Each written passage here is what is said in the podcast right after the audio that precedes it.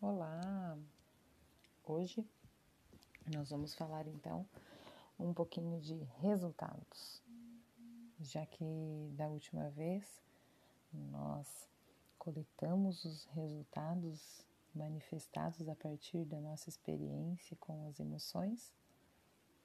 Hoje nós vamos repensar em como é que nós fizemos ao coletar os resultados. Naquele momento lá, que nós estávamos pegando os estilhaços da pedra na janela, pegando os nossos estilhaços, ou das coisas que nós falamos ou sentimos, dada aquela emoção. Quando você tá, estava lá, coletando esses resultados, como é que foi para você olhar para aquilo? Como é que foi a sua reação? Você reagiu? Você ficou parado? Você aceitou aquilo como sendo seu, como algo que você fez? Ou aquilo te fez parar? Você negou ou você aceitou? E aí vem duas novas grandes experiências para que a gente possa olhar: negação e aceitação. O quanto nós estamos negando sobre as coisas que se manifestam a partir daquilo que a gente sente. Ou o quanto a gente só aceita tudo aquilo que a gente sente, mas também não faz nada sobre aquilo que a gente sente. Você nega, você não quer olhar, ou você sabe que sente aquilo e não quer mostrar para ninguém, ou por outro lado, você quer aceitar, mas ficar quietinho, tá bom, aceito, mas guarda aqui, fica bonzinho e nunca mais apareça. Isso é aceitar ou isso é continuar negando? Ou é fingir que aceita? Ou é se acomodar no sentimento de aceitação? Eu sou assim e nada vai acontecer sobre isso. E não digo eu sou assim e nada vai mudar. Muitas vezes não é necessária mudança. Muitas vezes é necessário reconhecer aquilo e acolher aquilo que essa aceitação vem trazer. Claro que pode gerar mudança, porém muitas vezes o acolhimento daquilo e a aceitação real e verdadeira daquilo já é a mudança daquilo, do que você precisa. Então, qual é o sentimento? Qual é a manifestação dos seus resultados? Quando seus resultados se manifestam, o que você faz olhando para eles? Nega ou aceita? E quando você nega e quando você aceita, o que você faz com isso? E aí, pensando que você nega ou aceita para qualquer uma dessas duas frentes, e se você tivesse agido de uma forma oposta àquilo que você agiu? Já que estamos aqui para refletir, é importante que a gente reflita sobre todas as frentes daquilo que nós viemos a olhar, que nos fez olhar. É muito importante todas as manifestações. Eu digo sempre que meu olhar enquanto terapeuta,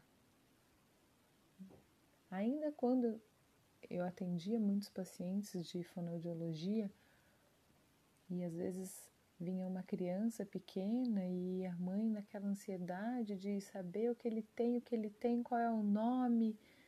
É, muitas vezes aquela mãe que queria o diagnóstico de autismo ou que não queria o diagnóstico de autismo e se apavorava e ela ficava, o que ele tem, será que ele tem isso? E se ele tiver, como é que vai ser? O que ele tem, o que ele tem? E eu dizia para a mãe muitas vezes: Eu não sei. E ela se espantava e eu continuava: Eu não sei, e por enquanto não estou muito interessada em saber o que ele tem. Porque realmente para mim o que importava era aquilo que a criança estava manifestando para mim naquele momento. E muitas vezes as manifestações são as necessidades que aquela criança tem então eu sempre tentei me basear num olhar sobre o que é manifestado, qual é a manifestação. E quando tem a manifestação, ela pode ter a negação, como uma mãe que não quer aquilo, ou uma aceitação de ok, vou fazer tudo que é possível com isso, ou uma aceitação dizendo tá bom, vai, eu aceito, quando na verdade não tem aceitação nenhuma quando na verdade tem uma revolta, uma raiva, um sentimento de culpa. Então, por isso que é importante olhar a manifestação dos resultados e qual é a nossa reação diante disso, porque nós pensamos, podemos pensar maneiras de agir e essa ação é grandiosa. Porque eu vou agir em cima de uma necessidade. Eu preciso comer eu estou com fome, eu preciso comer porque eu preciso sobreviver, porque meu corpo precisa de alimento, de energia, eu preciso tomar água porque eu estou com sede. E se eu não tomar água? Essa é a forma oposta. Como seria se eu não aceitasse? Nossa, mas não, é, não quer aceitar um filho? Como seria se ela não aceitasse?